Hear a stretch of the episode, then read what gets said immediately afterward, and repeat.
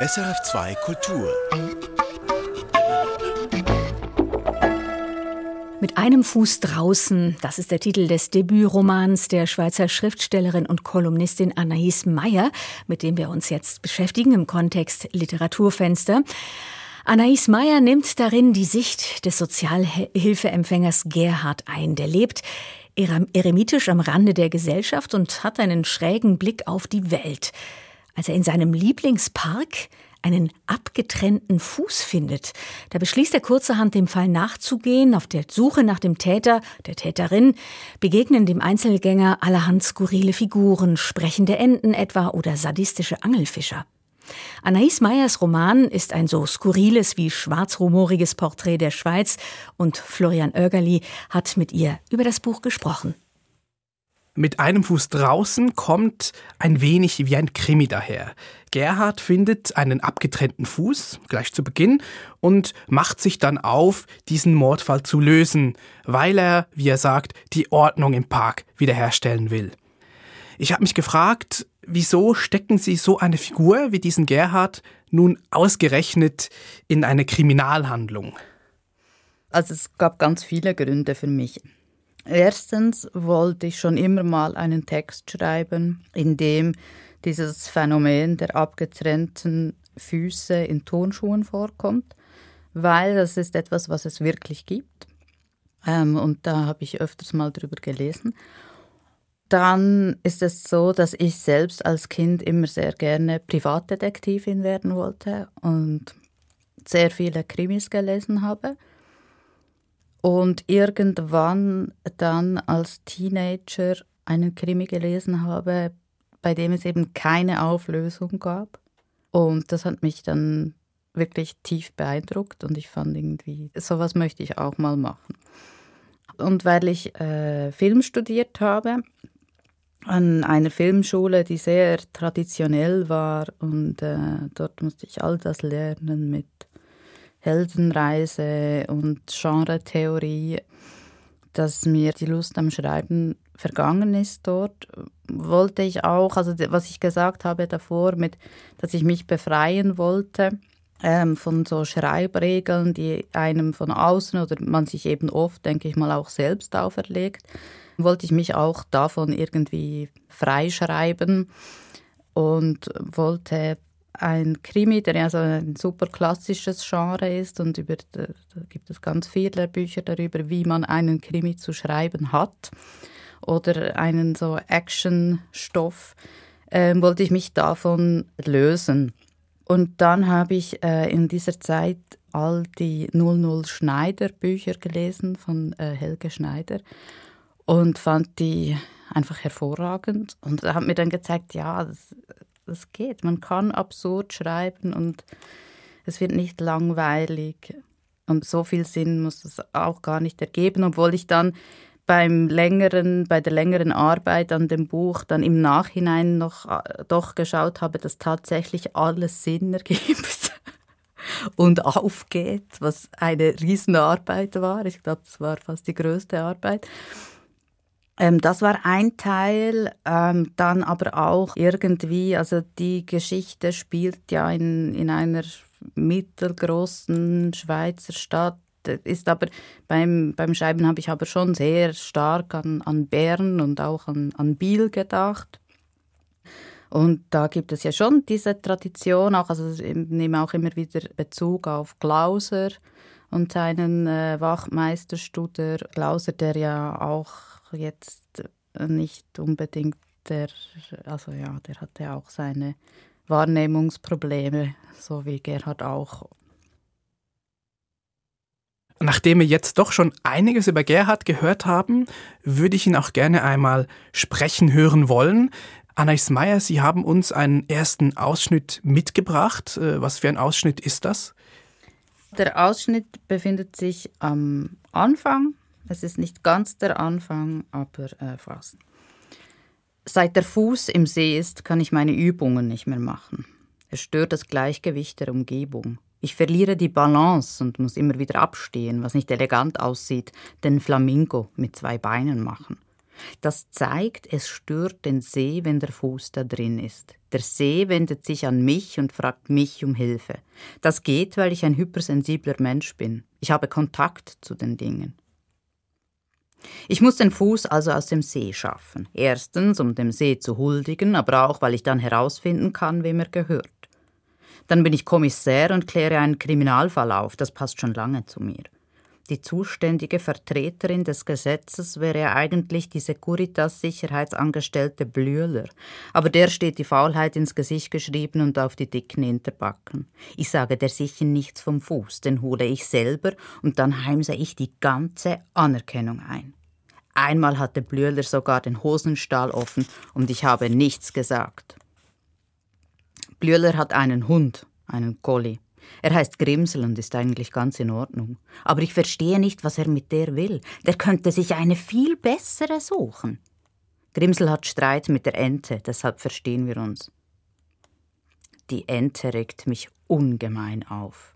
Ich mache immer so Geräusche, um sie zu nerven, aber so, dass es die Leute nicht merken.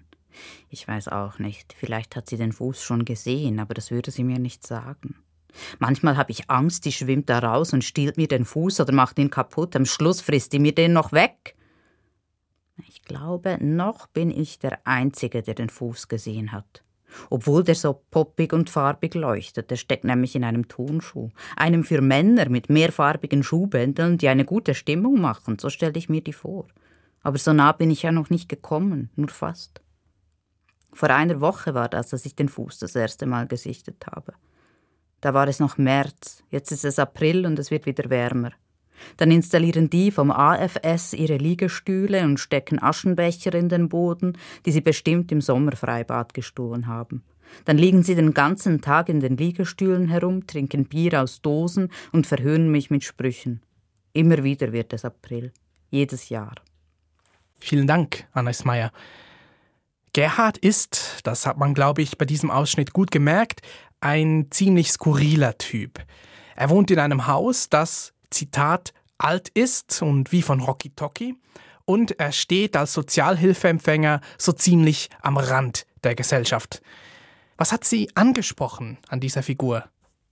Eigentlich hat nicht die Figur mich angesprochen, sondern die Figur ist entstanden aus einer Art äh, Sprachübung, die ich gemacht habe. Und was war das denn für eine Sprachübung? Wie ist die entstanden? Das ist äh, entstanden, als ich in Biel am Literaturinstitut studiert habe. Und dort war es mir ein Anliegen, weil ich so viele Eindrücke bekommen habe, was Sprache ist, war es mir ein Anliegen, mich ein bisschen zu befreien von all diesen Zwängen und Einengungen. Und als Anlass habe ich dann einen Zettel genommen. Ich habe selbst ein bisschen so in einem Rocky-Toki-Haus gewohnt damals. Und ich hatte dann einmal einen Zettel an meiner Haustür.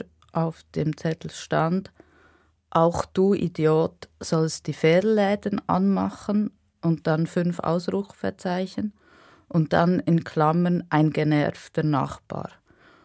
Diesen Zettel hat dann mein Mitbewohner äh, aufgehängt, sehr prominent bei uns in der Küche. Und ja, der war dann eigentlich Ausgangspunkt, dass ich mir überlegt habe, wer könnte das geschrieben haben, was für ein Mensch oder beziehungsweise versucht habe, eine Sprache zu finden, die da passt zu dieser Aussage. So ist dann die Sprache entstanden. Die war zuerst aber wirklich extrem schwierig auch zu lesen.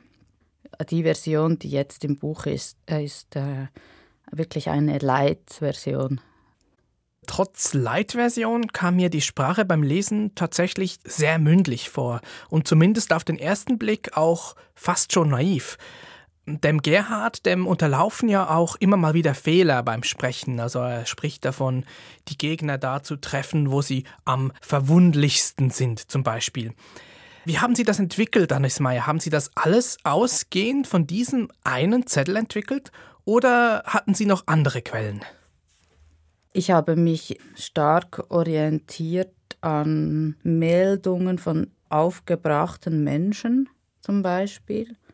Ähm, es gibt auch in Zürich gibt es eine Webseite, die dafür auch sehr gut geeignet ist. Die heißt Zürich wie neu.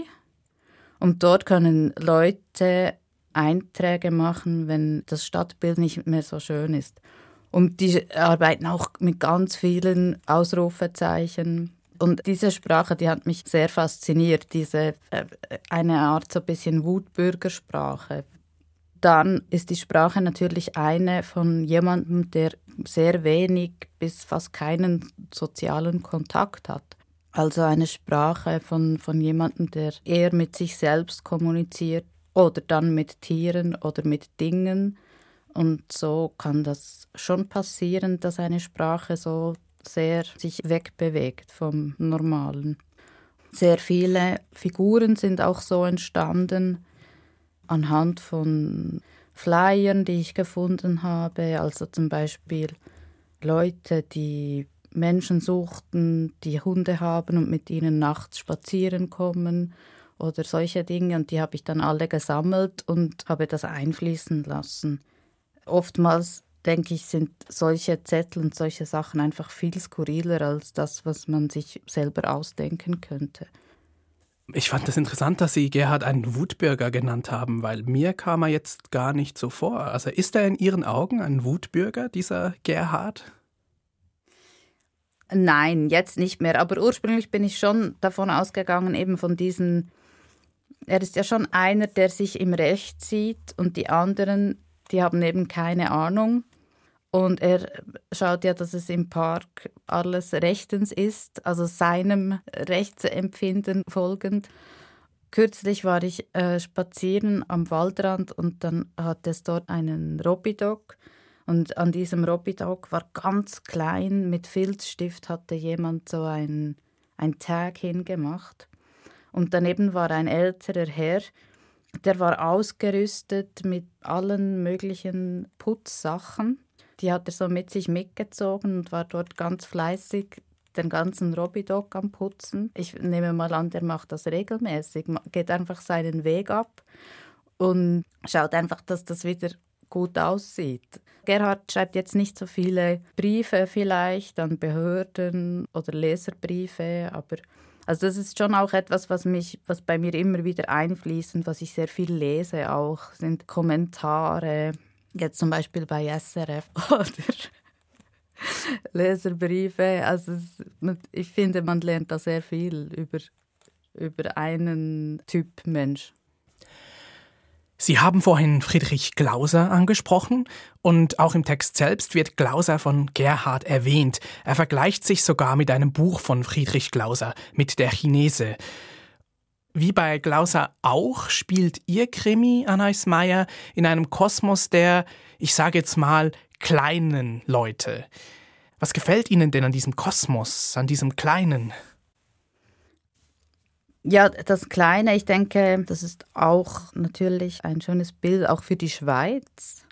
Das Kleine, ja, dieses, dieses Spießige, dieses, ja, dass man Zeit hat, den, auch den Wohlstand hat, um sich dann eben an solchen Details aufzuhängen, wie das ja ganz viele machen in dem Text.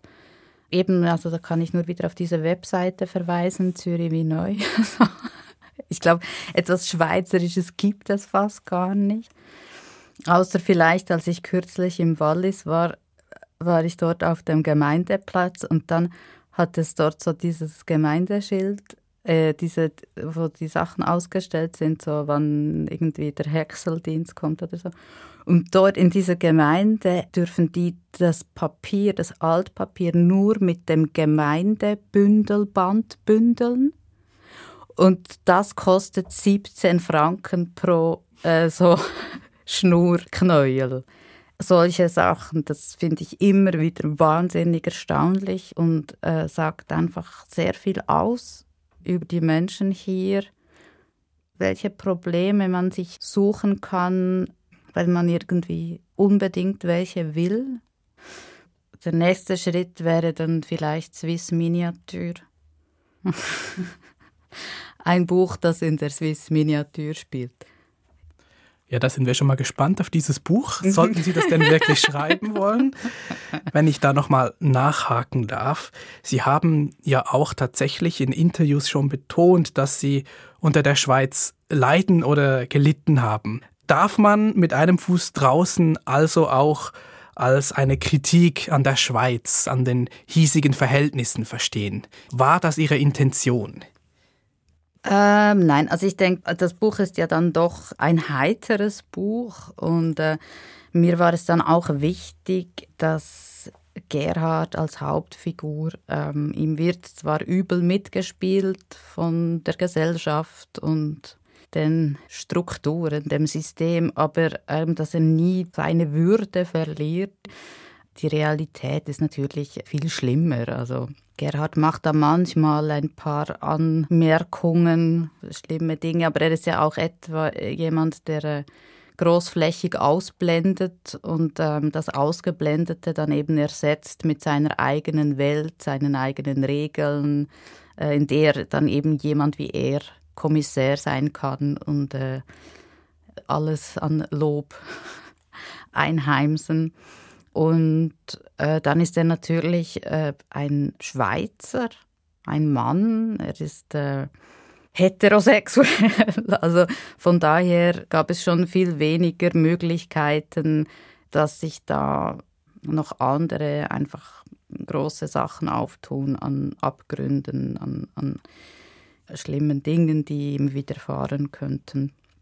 Eben, er hat keinen Migrationshintergrund. Also es ist so eigentlich nur fokussiert auf sein Anderssein. Also, weil ansonsten würde er ja wunderbar hineinpassen. Das Einzige, was ihn hindert, er ist sogar im besten Alter. Das Einzige, was ihn hindert, ist, dass er jetzt halt einfach vom Typ her, vom Charakter dem nicht entspricht, was jetzt einen Credit Suisse-Chef ausmacht.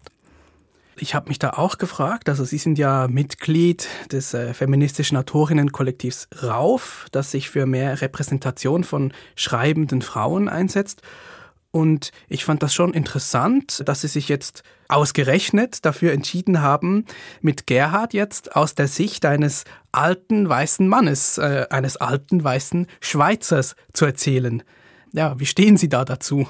Am Anfang habe ich tatsächlich so geschrieben, dass es äh, nicht nur Gerhard war, der da gesprochen hat, sondern auch Blühler, die Securitas-Frau. Das war ziemlich ausgeglichen. Ich habe mich dann auf Gerhard äh, beschränkt. So unklar Gerhard ist in seiner Wahrnehmung. Also ich wusste selber beim Schreiben lange nicht, ist das jetzt wirklich wahr, was er sieht oder nicht. Und das fand ich, fand ich spannend das so wiederzugeben. Und eigentlich habe ich immer darauf gewartet, ich habe sehr lang daran gearbeitet, zehn Jahre. Und diese zehn Jahre lang habe ich eigentlich immer darauf gewartet, dass mir jemand sagt, dass das völlig anmaßend ist, was ich hier mache. Und ich soll doch einfach aufhören damit. Und es sei völlig doof, eine junge Frau, also jetzt ja nicht mehr jung, aber vor zehn Jahren, ähm, die über einen mittelalten Mann schreibt. Das ist aber tatsächlich nie passiert. Und äh, es gibt ja auch, gab immer genug Männer, die aus Sicht einer Frau schreiben.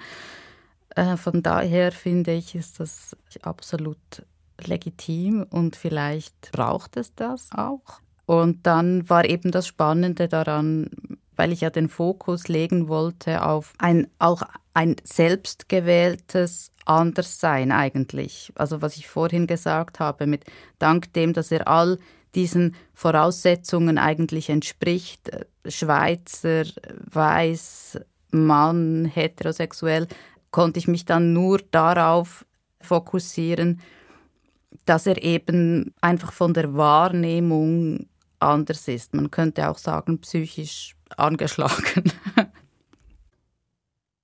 Also mit einem Fuß draußen hat ja neben diesem kriminalistischen durchaus auch etwas Fantastisches oder Märchenhaftes in dem Sinn, dass Gerhard zum Beispiel Botschaften vom See empfängt oder mhm. dass er sich immer mal wieder mit dieser Ente unterhält, die ihn dann auch einmal zum Beispiel um Geld anpumpt. Mhm. Und äh, Schon in ihrem Kurzgeschichtenband, der letztes Jahr rausgekommen ist, da haben sie über fiese Berge geschrieben oder über traurige Zwiebeln zum Beispiel. Also die Natur, die ist bei Ihnen, Anna Ismaier, oft beseelt oder fast schon menschenähnlich. Und äh, ich habe mich gefragt, warum ist das so? Was fasziniert Sie daran? bei diesem Buch mit einem Fuß draußen habe ich, was mich da sehr interessiert hat, wo ich lange daran überlegt habe, ist ähm, die Beziehung von Menschen zu Tieren. Also in dieser Richtung vom Mensch zum Tier. Also dieses eben, dass die Ente auch sprechen kann, gibt es ja schon ganz lange. Also irgendeinem Grund fanden das die Menschen wichtig und diese Vermenschlichung von Tieren, wie sie dargestellt werden, allgemein, das hat mich sehr interessiert. Die, diese Einteilungen mit äh, Haustier, Nutztier, dann irgendwie Wildtier. Das hat mich sehr umgetrieben während dem Schreiben, dieses, ja, wie wir versuchen, uns abzuheben von den Tieren und gleichzeitig den Tieren menschliches Verhalten auch andichten. Zum Beispiel war ich dann, äh, während ich das Buch geschrieben habe, auch öfters auf so Webseiten, digitale Friedhöfe für Haustiere. Und das ist wirklich, wie die beschrieben wurden, da, da hat man nicht das Gefühl, dass ein Tier gestorben ist. Also das, ja, so, solche Sachen, das hat mich sehr beschäftigt, auch wenn man jetzt irgendwie schaut auf einem Bauernhof. Der Hofhund zum Beispiel hat einen so dermaßen anderen Status und, und anderes Leben und ihm werden auch ganz andere Eigenschaften zugesprochen, oft als den Tieren, die dann zu essen werden. Ja, solche Sachen hat, haben mich sehr beschäftigt, vor allem weil es ja auch ganz klar dadurch, dass es ja die Geschichte ist von einem Außenseiter, von der Herde. Also das ist ja auch eine große Sache, also ein großes Thema. Die Angelfischer, die die Herde sind und Gerhard, der nicht in diese Herde hinein darf und Securitas, die ja dann so der Hirtenhund ist oder so. Solche Sachen habe ich mir dann überlegt. Ob das alles genau aufgeht und wirklich zu einem Schluss bin ich auch nicht gekommen, aber ich habe das einfach alles einflechten lassen. Ja, vielen Dank, Hannes Meyer. Zum Schluss wollte ich Sie noch fragen, ob es eine Frage gibt, von der Sie sich wünschen, dass sie Ihnen ein Journalist oder eine Journalistin endlich einmal stellt. Was wäre das denn für eine Frage? Also zum Beispiel, dass mich mal jemand fragt, wer ist eigentlich die Ente? Na gut, wer ist eigentlich diese Ente in diesem Buch? Die Ente ist tatsächlich Gerhard wenn man das Buch liest, dann merkt man, wie es gemeint ist. Es geht wirklich auf. Dann äh, bin ich gespannt, ob das die Leserinnen und Leser, äh, wenn sie dann das Buch noch nicht gelesen haben und jetzt mit diesem Wissen an das Buch herangehen, ob sie das dann anders lesen. Vielen Dank, Meyer, für das Gespräch. Wir sind aber noch nicht ganz am Ende, denn ich fände es schön, Gerhard noch einmal sprechen zu hören. Möchten Sie uns zum Schluss vielleicht noch einmal einen kleinen Ausschnitt aus Mit einem Fuß draußen vorlesen? Ja, dann lese ich noch mal einen anderen Teil, auch eher vom Anfang. Da geht Gerhard wieder in den Park, weil er in das Internet hineingehen muss und äh, das hat er selber nicht, einen solchen Zugang. Und äh, deshalb wendet er sich da an die Jugendlichen. Ich bin auf dem Weg wieder zum Park, zum See. Ich muss ja in das Internet hineingehen als nächstes. Das Internet, finde ich, ist eine tolle Sache. Das hätte ich mir erfinderisch ausdenken sollen, wie ich mir vieles ausgedacht habe. Aber das Internet, nein, das habe ich nicht geschafft, dass das meiner Hirnstruktur entsprang, was in mir große Ehrfurcht auslöst. Jedenfalls weiß ich, dass die Jugendlichen solche Smartphones haben und es entstand in mir das Gedankengut, dass ich mich mal zu denen geselligen werde. Zwar rufen sie mir manchmal Blödheiten zu, wenn mir der Flamingo nicht recht gelingen will, aber das ist selten und ansonsten lassen sie mich in Ruhe. Außerdem sind sie wegen ihren Cannabis-Zigarettenstummeln in ewigem Zwist mit dem AFS. Als ich anno dazu mal auch noch solche geraucht habe, da nannte ich die Jazz-Zigaretten wie Kerouac on the road sozusagen. Aber das war damals. Heute ist das Internet. Überhaupt bin ich derjenige, der denen immer die Stummel aufsammelt und in die Tonne wirft. Die können sich auch mal dankbar zeigen. Dass die den Fuß noch nicht gesehen haben. Vielleicht haben sie ihn schon gesehen. Ich schlurfe also zu den Jugendlichen, extra langsam. Ich weiß genau, wie was cool wirkt. Ich denke mir so eine Dong, den Dong, de Dong Musik, wie in den Krimis oder wenn jemand Cooles zum Beispiel über ein Stück Rasen geht. Dann muss man so gehen, als wären die Beine ein bisschen wie aus Gummi und das Gesicht muss man gleichgültig halten. Die Jugendlichen blicken mich an. Ich blicke zurück und sage nichts. Das habe ich gut gemacht. Dann frage ich sie, wer der Anführer sei. Sie lachen, aber dann schauen alle zu einem großgewachsenen Buben mit Kreiselbrille, wie sie früher die Hippies hatten. Es sind gute Brillen, finde ich. Sie machen lustig. Der Anführer hat alte Rollschuhe an und liegt irgendwie unbequem auf dem Steg, irgendwie weil er zu groß ist für alles. Ich wende mich also an ihn. Korsin heißt er. Ich sage Korsin, es ist Krieg. Es ist Krieg hier im Park. Gorsin sagt, er möge Spinner, die seien nicht so wie seine Eltern. Ich sage, Gorsin, ich erlaube euch, mir bei meinen Ermittlungen zu helfen, unter meinem Kommando. Gorsin sagt, seine Eltern seien beide total konservativ. Korsin, sage ich. Ich sage, Korsin, im See liegt eine Leiche. Ich weiß nicht, warum ich Leiche gesagt habe. Korsin sagt da jedenfalls nichts mehr. Ein Mädchen mit pinkfarbenem Haar beginnt vom Kraut benebelt zu kichern. Ich korrigiere mich umgehend. Also keine ganze Leiche in dem Sinn, aber ein Fuß. Ich sage, die Leiche muss aber auch irgendwo sein. Das wird mir da gerade wie klar in diesem Moment, dass hier ja auch irgendwo eine Leiche sein muss. Wo? sagten die Jugendlichen. Dort hinten im hinteren Bast, sage ich. Und sie schauen. Das Mädchen sagt, das sei Schilf. So was mag ich gar nicht. Und mir fällt auf, dass das Mädchen eigentlich wie ein Giftzwerg aussieht, mit ihrem dumm grell gefärbten Haar. Doch da erinnere ich mich der Frisuren, die ich selbst als junger Gerhard getragen habe und beschließe, ruhig zu verbleiben. Also, die Jugendlichen schauen und sie sehen den Fuß. Anna Ismaier. Sie las aus ihrem Debütroman Mit einem Fuß draußen. Erschienen ist er bei Voland und Quist. Und gesprochen hat mit ihr über das Buch Florian Oegerli. Erfahren Sie mehr über unsere Sendungen auf unserer Homepage srf.ch-kultur.